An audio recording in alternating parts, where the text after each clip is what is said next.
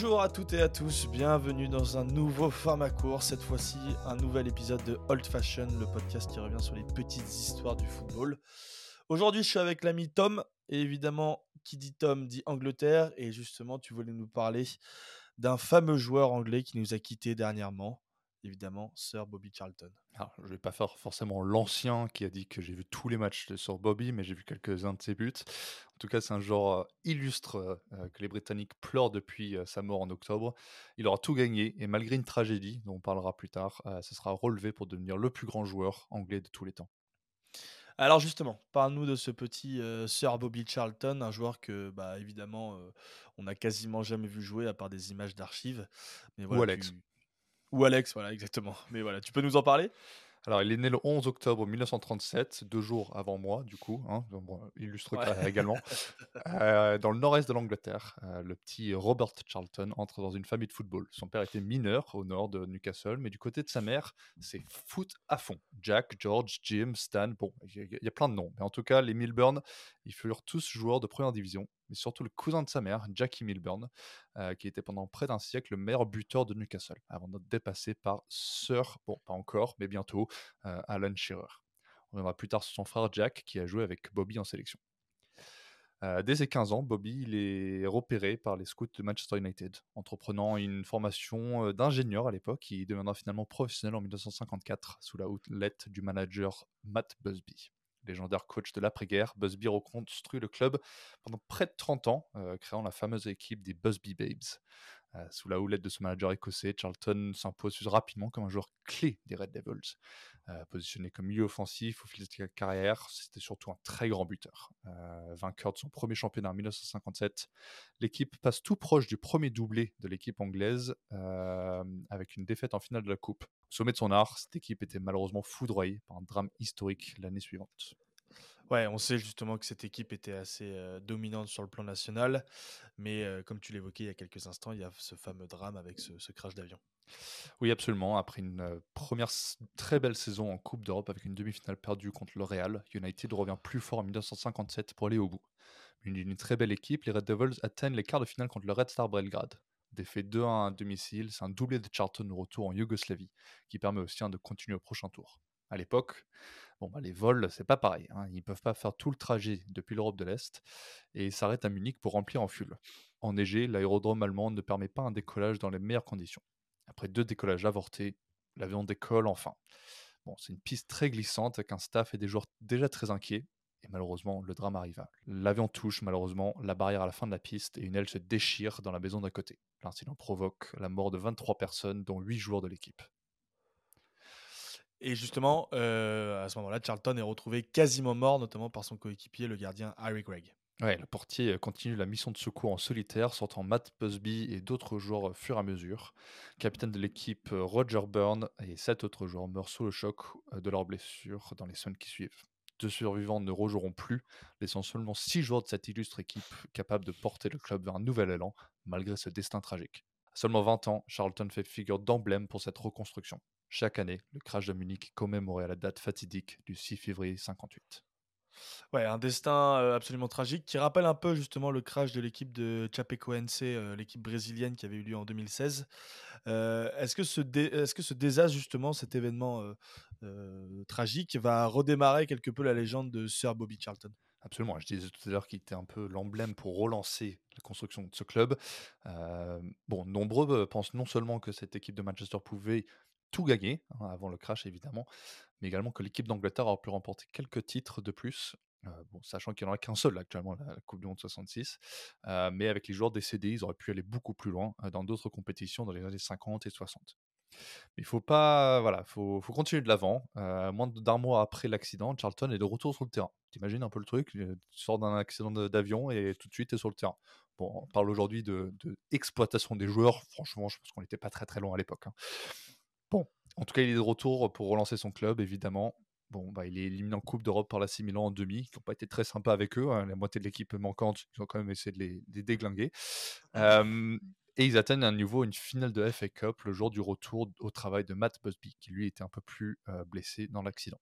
Malheureusement, il faudra attendre la finale de 63 pour voir United remporter enfin un titre. Les sommets en club et en sélection pour Charlton arrivent à la fin des années 60. Ouais, notamment avec son équipe nationale, les Three Lions. Effectivement, il connaît sa première cape avec son pays deux mois après le crash et devient le un joueur intégral dans les années à venir, notamment au Mondial 66. Coaché par Al Franzi, l'équipe est composée de certaines stars, notamment l'attaquant Jeff Hurst, euh, buteur en finale, euh, et son coéquipier euh, Bobby Moore.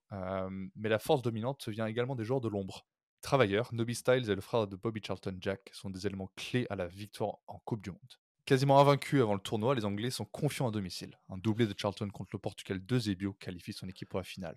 Un marquage individuel sur Beckenbauer est l'un des éléments clés de la victoire, au-delà du triplé de Hurst. Hein. oui, parce que Charlton, il, défendait lui. Hein, Kiki Vainqueur du mondial, Bobby Charlton devance également Eusebio au classement du Ballon d'Or 66, dix ans après l'anglais Stanley Matthews. Une nouvelle qu'il a pris euh, presque tristement un soir de défaite à Sheffield.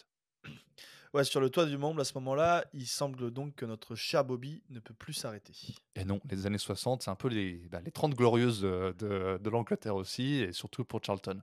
Vainqueur de son troisième et dernier championnat en 67, Charlton enchaîne les buts et les actions de classe. Formidable contre-attaquant, il est souvent décrit comme l'un des meilleurs tireurs du ballon, euh, sachant qu'ils étaient beaucoup plus lourds à l'époque. Buteur des deux pieds, sa spécialité, c'était évidemment des frappasses en dehors de la surface. Je vous, invite à aller voir ça sur YouTube. Dix ans après le crash de Munich, accompagné d'un jeune, vous le connaissez sûrement, George Best, et l'illustre Dennis Lowe, capitaine Bobby Charlton marque un doublé contre le Benfica en finale de Coupe d'Europe. Eusebio à nouveau doit s'incliner et voir les Red Devils emporter la première Coupe d'Europe pour un club anglais. En larmes, bah, le milieu offensif, n'arrive pas à croire ce qui se passe et se remémore évidemment de ses coéquipiers qui sont malheureusement décédés dans cet accident. Il aura aidé le club à se reconstruire après le drame. Troisième de l'Euro 68, l'histoire de Charlton avec l'Angleterre se termine après un quart de finale perdu contre la RFA en 1970. Remplacé alors que les Free Lions mènent 2-0, Charlton voit les siens perdre 3-2 en prolongation. Longtemps leader de nombre de buts marqués en sélection à 49 buts en 106 matchs, il est depuis dépassé par Rooney et maintenant Kane. En club, il avait également le record de buts avec 199, également dépassé par Rooney, et le nombre de matchs avec 758 joués pour les Red Devils, finalement dépassé lui aussi par Ryan Giggs. Après avoir évolué avec Dennis Lowe et George Best pendant quelques saisons, Bobby Charlton jouera son dernier match pour United en 73, le même jour de la fin de carrière de son frère Jack. Ouais, une sacrée carrière et puis surtout une vie qui est complètement marquée par ce drame euh, avec cet accident d'avion. Euh, au-delà de ça, on peut aussi dire que Bobby Charlton était aussi un grand monsieur, n'est-ce pas? Après une si belle carrière, on aurait pu imaginer un peu d'arrogance, mais que nenni. Tous ceux qui l'ont connu, de près ou de loin, ont une énorme admiration pour son humilité au quotidien toujours intéressé par ce que font les autres, quel que soit le métier ou la popularité de la personne. très investi avec les jeunes, il reviendra dans son club de toujours au board en 1984 pour relancer le club après des années difficiles. Il est admiré de tous. Un journaliste anglais raconte que Nelson Mandela avait des yeux qui scintillaient lorsque les Red Devils sont venus en Afrique du Sud pour un tour de pré-saison. Il a également soutenu Sir Alex Ferguson, le faisant d'abord venir au club depuis Aberdeen avant de le sauver du limogeage alors que l'entraîneur écossais n'arrivait pas à gagner de titre. Adoubé en 94, Sir Bobby Charlton continue à venir à Old Trafford voir les matchs dans les tribunes à son nom. Tristement, en 2020, comme nombreux coéquipiers de l'équipe 66, il est atteint de démence. Un jeu de tête un peu trop important à l'époque décime l'équipe en Angleterre, avec de nombreux joueurs atteints de maladies mentales. Hospitalisé depuis trois ans, il s'est éteint peu après son 86e anniversaire. Illustré par une statue magnifique devant Old Trafford aux côtés de Dennis Lowe et George Best, formant la Holy Trinity, Charlton était le plus grand joueur anglais de tous les temps. Et justement, à sa mort, les, hommages ont fusé, je suppose.